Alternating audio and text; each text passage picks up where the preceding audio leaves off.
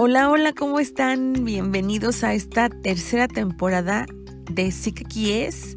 Qué rápido se ha ido este tiempo. Muchísimas gracias por acompañarme, por sus comentarios, por compartir la información, por sus reproducciones. Estoy muy contenta de los resultados que ha tenido este espacio que está hecho para ustedes. Y pues nada, muchísimas gracias. De verdad estoy muy, muy agradecida por todo este tiempo, por su compañía. Y bueno, pues vamos a, entrar un poquito en, en materia.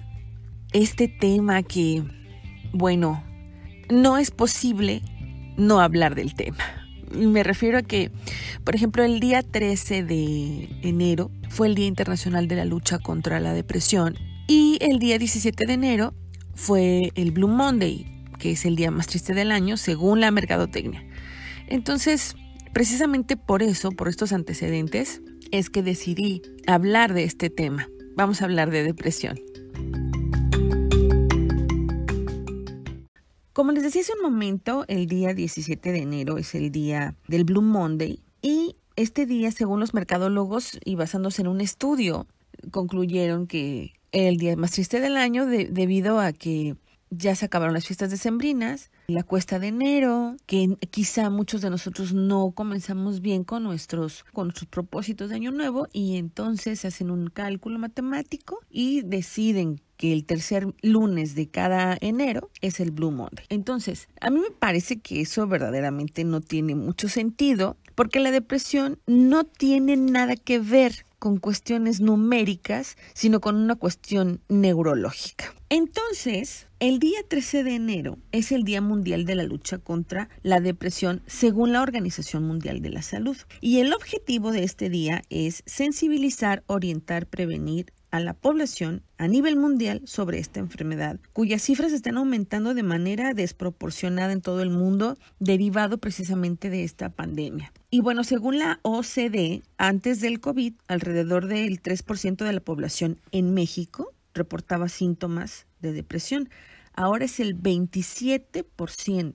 Esto nos coloca detrás de países como Corea y Suecia. Y pese a lo anterior, en México existen todavía prejuicios sobre los problemas de salud mental, es decir, que la gente piensa que la depresión se cura diciendo, bueno, no estés triste, no es para tanto. Y no es así. La depresión es un trastorno del estado de ánimo que tiene su origen en otras circunstancias y que es una situación incapacitante. Por tanto, debemos ser respetuosos de las personas quienes lo padecen y estar atento a los síntomas para poder trabajar en mí si es que yo presento síntomas depresivos.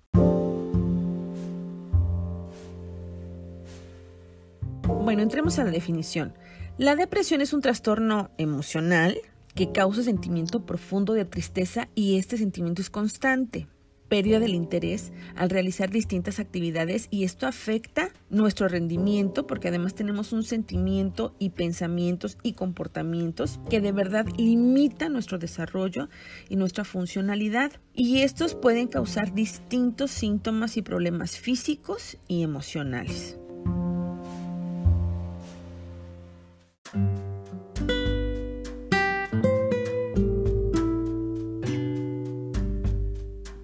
Voy a decir algunos síntomas que deben de estar pendientes para saber si es depresión. Primero, tienen que tener un estado de ánimo deprimido la mayor parte del día, casi todos los días. Una disminución del placer por casi todas las cosas o actividades la mayor parte del día. Que hayan perdido peso, que tengan insomnio o que duerman demasiado, que sientan agitación como una inquietud o que se sientan lentos al caminar, como si todo estuviera en cámara lenta, como si tuvieran una pesadez, cansancio excesivo o pérdida de la energía. Es decir, como que no, no, puedo hacer las cosas ya como antes, me está costando más trabajo. Sentimientos de culpa o de inutilidad, dificultad para concentrarse o para tomar decisiones, pensamientos recurrentes sobre la muerte o ideación suicida a ver, si de estos síntomas ustedes presentan cinco más,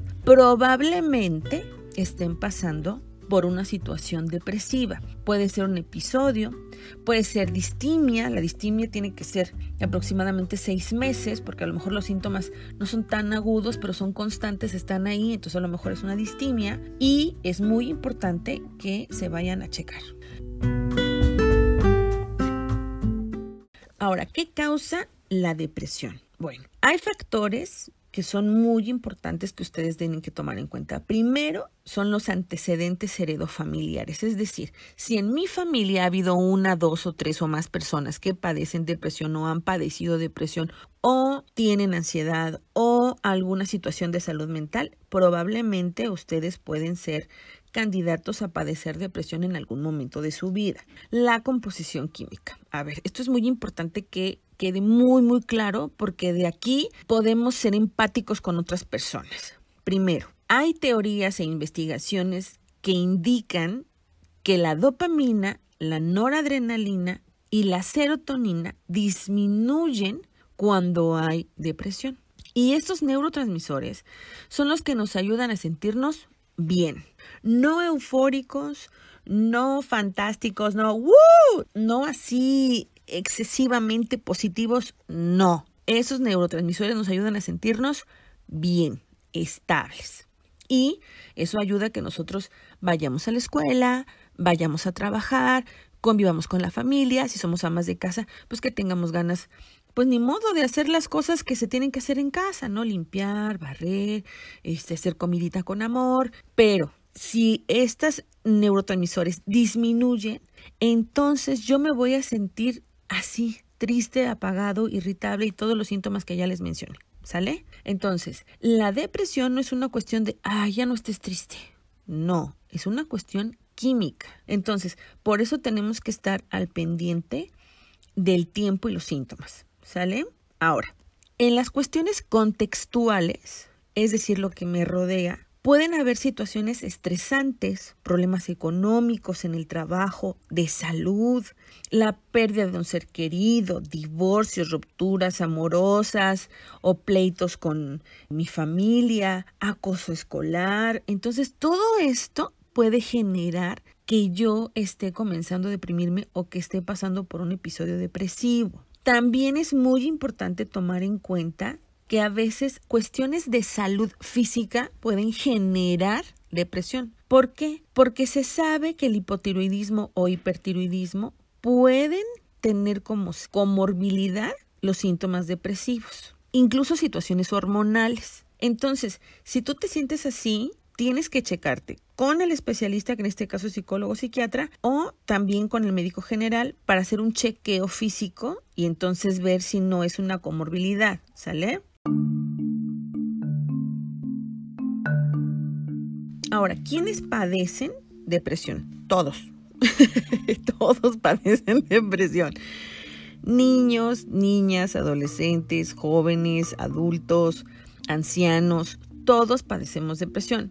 Los estudios indican que quienes son más propensos a sufrir depresión es el género femenino, los jóvenes y los adultos mayores ellas son las personas que, son más vulnerables a sufrir depresión, pero también los niños, y además en ellos se manifiesta de manera diferente, no, no manifiestan estos síntomas que les acabo de mencionar. De hecho, en la temporada 1 de este podcast eh, describo, hay un episodio que es depresión y ansiedad en adolescentes, pero también esos síntomas se parecen mucho a, lo que, a los que sufren los niños. Entonces, un niño que tiene depresión no va a manifestar estos síntomas, puede manifestar otros, pero sí, los niños padecen depresión.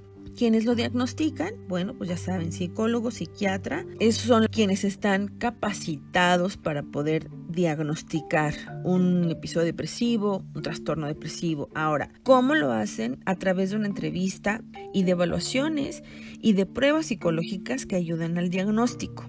A mí me ha pasado en el consultorio que de repente tengo incluso señoras maduras, jóvenes maduras, que el médico general recetó antidepresivos y no era necesario. Por eso es tan importante acudir con el profesional de la salud indicado, porque a veces suelen mandar el fármaco y no es necesario. ¿Qué es lo ideal? Primero ir con el psicólogo, el psicólogo clínico, no, la, no el amigo, la vecina, el psicólogo que da clases en la escuela, porque eso es otra cosa y lo hemos platicado en otros podcasts.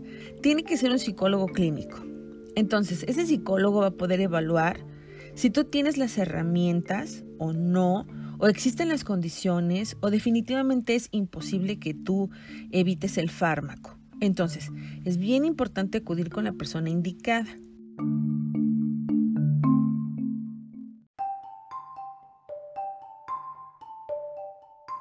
¿Cuál es el tratamiento?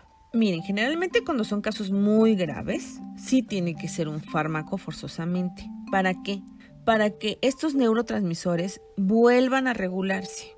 No haya una escasez, sino que ya se regulen y entonces empiezan a sentirse mejor. Sin embargo, el tratamiento psicológico es fundamental. ¿Por qué? Porque el fármaco lo único que va a hacer es que estos neurotransmisores se van a regular, pero si tu situación de la depresión la desató un duelo, tu situación laboral, tu situación de salud porque a lo mejor tienes una enfermedad crónica, esos síntomas van a disminuir pero no van a desaparecer. Con una psicoterapia bien ejecutada, probablemente estos síntomas disminuyan o desaparezcan. Entonces es bien importante asistir a terapia psicológica. ¿Qué es lo que se hace en terapia psicológica? Bueno, la terapia cognitivo-conductual ha mostrado avances importantes y sí logra disminuir muchas veces los síntomas y a veces eliminarlos. Ahora, ¿qué es lo que se hace ahí? Primero es atacar síntomas, disminuirlos, reducir las recaídas y restaurar la funcionalidad. ¿Eso qué quiere decir? Que tú vas a poder regresar a clase o a trabajar de manera paulatina, pero constante y al final quizá lo lograrás. La terapia cognitivo-conductual tiene distintas técnicas que pueden ayudar a las personas, pero estas técnicas son personalizadas. Si yo ahorita me pongo a decirles, a ver, si tú tienes depresión, ahora tienes que hacerlo, hay que hacer un, un horario y cumplirlo, no, porque no todas las personas les quedan. Por eso es tan importante que los tratamientos psicológicos sean y son personalizados, porque se enfocan en situaciones específicas de cada persona, porque todas las personas son diferentes. Por lo tanto, es muy importante ir a psicoterapia para tener un tratamiento individual y personalizado. A pesar de los síntomas que ya les dije, hay ciertas conductas que las personas quienes lo padecen pueden estar manifestando. Por ejemplo, el aislamiento. ¿Por qué se aíslan las personas que tienen depresión? A veces piensan que es mejor estar solo porque les cuesta mucho trabajo socializar o porque sienten rechazo de ellos mismos o de las otras personas. A veces suelen suponer que las otras personas no les gusta estar con ellos, entonces tienden a aislarse.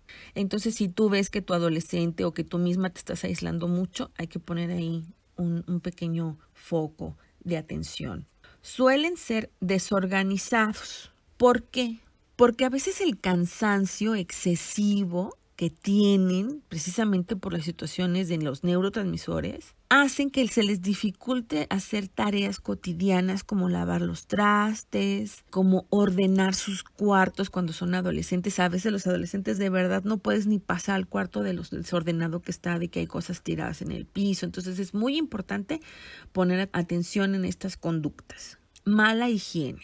No les gusta bañarse, les cuesta mucho trabajo bañarse. De hecho es doloroso bañarse. ¿Por qué? Por la falta de energía. Y como les cuesta mucho trabajo salir de la cama, la gente a veces puede confundir estos actos y pensar que es pereza, que de verdad es flojonazo, flojonaza, pero no, realmente es un esfuerzo importante el que tienen que hacer estas personas porque hasta cierto punto es doloroso. Suelen también tener problemas para dormir.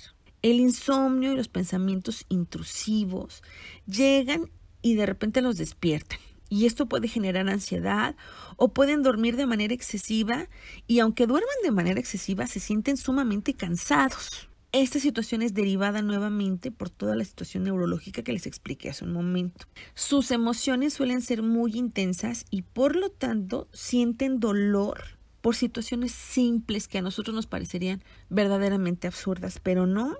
Ellos sienten emociones muy intensas y las personas con depresión pueden buscar todas las situaciones negativas en cada situación, en cada circunstancia. y lo utilizan para demostrar que la vida de verdad es mala con ellos y esto les dificulta ver el lado positivo de cada circunstancia. Entonces, no están exagerando, ellos de verdad lo sienten así. Hay personas que llevan tanto tiempo deprimidas que es muy difícil que su situación y su perspectiva cambien. Por eso es que hay que tener mucha paciencia y mucho amor con estas personas. También suelen tener malos hábitos alimenticios. Algunos tienen dificultades para comer y otros se acaban lo que hay en el refrigerador. ¿Pero por qué? Pues porque los que comen de más están tratando de llenar un vacío. Generalmente las personas que tienen depresión tienen un vacío, entonces están tratando de llenarlo. Y otros no tienen energía para prepararse alimento. El simple hecho de salir de la cama a comer es un esfuerzo sobrehumano. Entonces, si tú tienes una persona que está deprimida en casa, lo más importante es intentar primero generar hábitos, y en este caso son los alimenticios, porque hay muchos alimentos que pueden y que contienen sustancias que pueden ayudar a nivelar estos neurotransmisores. Entonces hay que estar atentos a estos hábitos alimenticios. Generalmente tienen falta de interés. Esta falta es una falta de motivación y se ve reflejada en la pérdida del placer. Miren, las personas que tienen depresión no disfrutan muchas cosas que solían hacer antes. Si antes a mí me gustaba mucho salir a caminar en la mañana con mi perro, a lo mejor ahorita ya no siento ese gusto y al contrario me da mucha pereza salir porque le tengo que poner la gorra al perro y tengo que cambiarme y no quiero. Entonces hay una pérdida del placer ante actividades que antes realizaba con gusto y que quizá ahora como me mantengo aislado o en cama, se me dificulta mucho. Entonces ahí tenemos que estar atentos a estos cambios. Las personas con depresión también suelen evadir problemas. Hay sentimientos de devastación y que sienten que están fuera de control y por lo tanto resolver las demandas de la vida cotidiana puede ser un verdadero problema y tienden a evadir los problemas de los problemas. Me explico, al haber una desatención de ese problema, puede haber una consecuencia negativa. Entonces el problema no es chiquito, sino que se va haciendo grande. Y entonces las personas con depresión les cuesta mucho trabajo resolver los problemas cotidianos. Existe un sentimiento de culpa y de rechazo hacia uno mismo. Esto es una característica de verdad importante en las personas que tienen depresión. Generalmente quieren dejar de estar deprimidos. Hay muchos que de verdad desean ya no estar así y al no poder hacerlo empiezan a sentir culpa y rechazo hacia ellos mismos. Es que ¿por qué soy como soy? ¿Por qué soy así? Ya no quiero ser así. Ya no quiero. Entonces en este discurso de ya no quiero ser así, se pueden confundir y entonces empezar a pensar que de verdad este discurso de ya no estés triste porque es por tu culpa, porque te victimizas, no, no queda. Insisto y les repito, es una situación neurológica. Ahora, como piensan ellos y tienen este sentimiento hacia ellos mismos, pierden el autovalor, entonces empiezan a decir que no valgo nada y todos los problemas que suceden a mi alrededor son mi culpa. Si mis papás se enojan, es mi culpa. Si tengo problemas con mi esposo porque hay una falta de comunicación y todo, es por mi culpa. Y entonces esta culpabilidad puede llevar a pensamientos sobre la muerte o a pensamientos suicidas. Porque a veces empiezan a pensar que la vida sería mejor sin ellos, que los que están a su alrededor vivirían mejor si ellos no estuvieran. Entonces, eso es una consecuencia y una característica también de la depresión. Puede haber pensamientos suicidas. Entonces hay que estar atentos conmigo mismo, con las personas que me rodean, para saber si probablemente tengo depresión. Ya les hablé sobre la sintomatología, sobre algunas conductas. Ahora, ¿qué pueden hacer? Lo que yo les voy a dar son sugerencias. No es un tratamiento, son sugerencias para que si ustedes de alguna manera se identificaron con esto que acabo de decir, bueno, y quieren comenzar, por supuesto que hay que pedir ayuda, pero si quieren comenzar, bueno, aquí les van algunas sugerencias para trabajar un poco y disminuir los síntomas depresivos. Bueno, traten de mantenerse ocupados. O sea, sí puede ser muy cansado y hablamos de que están las personas verdaderamente metidas en cama y que no pueden salir. Pero de todas esas cosas que antes me gustaba hacer, probablemente todavía hago una. Y esa una me puede mantener ocupado. Entonces voy a plantearme pequeñas metas. Por ejemplo, Si antes me gustaba mucho arreglarme y maquillarme, y todavía me maquillo, ya no como antes, pero sí me maquillo, o sí me peino, me plancho el pelo, entonces ahora voy a tratar de hacerlo todos los días y empezar a generar una rutina y metas chiquitas para tratar de empezar a ponerme en movimiento, ¿sale? Entonces esas metas chiquitas que tengamos todos los días van a ser grandes metas. Por ejemplo, si este, en esta parte de evadir los problemas, imaginémonos que ahorita tienen que pagar la tenencia del auto y entonces tengo mucha flojera de hacerlo y de verdad no puedo y no quiero, sale lo primero que voy a hacer es que hoy me voy a meter a internet y voy a ver cuáles son los requisitos. Mañana voy a ver qué de esos requisitos necesito para hacerlo. Y luego el miércoles y así sucesivamente hasta que logre pagar la tenencia del auto. ¿Sale? Metas pequeñas para hacer una meta a largo plazo. Ahora, hay que intentar llevar una dieta saludable, ejercicio en la medida de lo posible. Volvemos a lo mismo, intenta arreglarte todos los días. Si tú te arreglas o te, o te peinas y todo y luego te ves al espejo, seguramente vas a ver algo diferente. Recuerda que todo es paso a paso y que por supuesto la alimentación va a ayudar a sentirte mejor, el ejercicio también porque vas a segregar otros neurotransmisores que también pueden ayudar a sentirte mejor. Ahora, supongamos que no quieres salir a, hacer ejercicio porque de verdad tú nunca has sido un gran atleta. Bueno, no te preocupes. Tienes que tratar de salir a caminar, solo a caminar, a pasear al perro que te pegue el sol. Salir a tomar el sol puede ayudar mucho a disminuir los síntomas de depresión, a que te sientas mejor y diferente. Esto salir a tomar sol lo recomiendan los grandes investigadores porque se han dado cuenta que eh, los bañitos de sol ayudan a generar la vitamina D y esta ayuda a disminuir síntomas depresivos. Entonces hay que tratar de hacer un esfuerzo pequeñito para empezar a salir a caminar, que te dé el sol, porque eso también es ejercicio de menor impacto, pero ejercicio al final es muy importante que observes cómo te hablas. Si tú te hablas enojada, así como de Gabriela, eres una tonta, tonta, pues eso tampoco va a ayudar mucho, ¿sale? Entonces, tenemos que tratar de observar cómo nos hablamos, procurar no estar enojados con nosotros mismos, entender nuestra situación, en la medida de lo posible, aceptarlo y empezar a hacer algo. Tampoco tenemos que vernos a nosotros desde la autocompasión, pobre de mí, ¿qué voy a hacer, pobre de mí? No, o sea, si yo me veo desde la autocompasión, todo va a ser un poco más complicado porque entonces de verdad me voy a sentir desesperanzada y perdida. Entonces, debemos entender que ante un episodio depresivo puede haber días malos y días buenos y que no me debo de ver ni enojada ni con compasión. Tengo que verme como una persona que sufre de síntomas depresivos, que sufre de depresión y que tengo que comenzar a ejecutar ciertas cosas para comenzar a salir de esta situación. Procura vivir aquí y ahora. Generalmente las personas que somos depresivas vivimos quizá un poco en el pasado.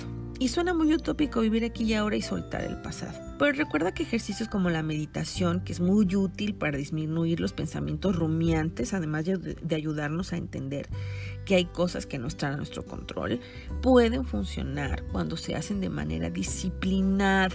Es muy importante que nosotros vivamos aquí y ahora y aprendamos a soltar técnicas como el mindfulness, que también la terapia cognitivo-conductual ya está comenzando a rescatar para aprender a relajarnos, pueden funcionar muy bien como una alternativa en el tratamiento psicológico.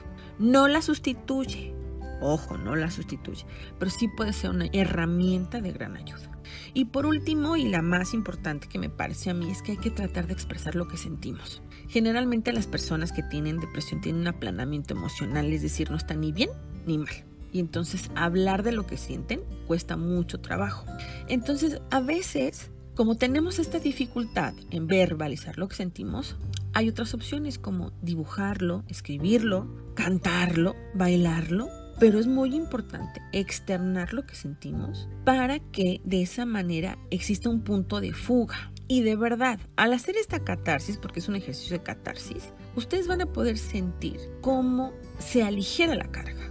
Y entonces también nos empezamos a educar para expresar lo que sentimos. Generalmente las personas que tienen depresión no saben qué rayos están sintiendo, entonces debe de haber alguna circunstancia que genere ese punto en donde puedan expresar lo que sienten para comenzar a sanar y a educarse en la verbalización o externación de los sentimientos.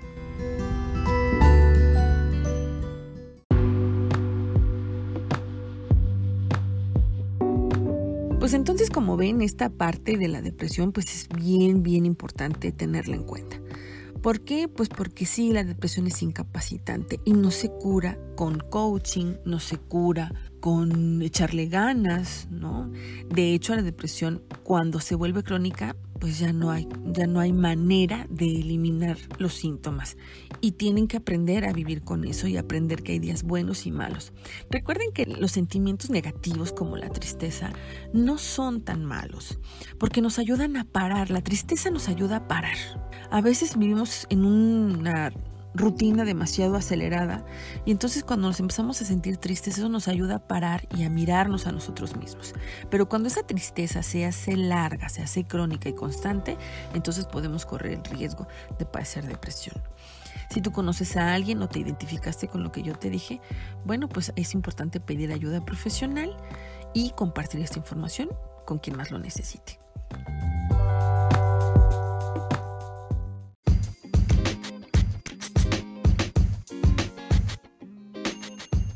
Muchísimas gracias por acompañarme en este primer episodio de esta tercera temporada de Psica es. Estoy feliz, feliz, feliz de comenzar esta nueva temporada que va a estar llena de muchos temas nuevos y por supuesto de personas que me acompañarán en este camino para poder seguir dándoles información que les ayude para llevar esta vida que nos ha tocado vivir. Y mis mejores deseos para ustedes en este 2022. Muchísimas gracias y nos escuchamos muy, muy, muy pronto. Hasta la próxima.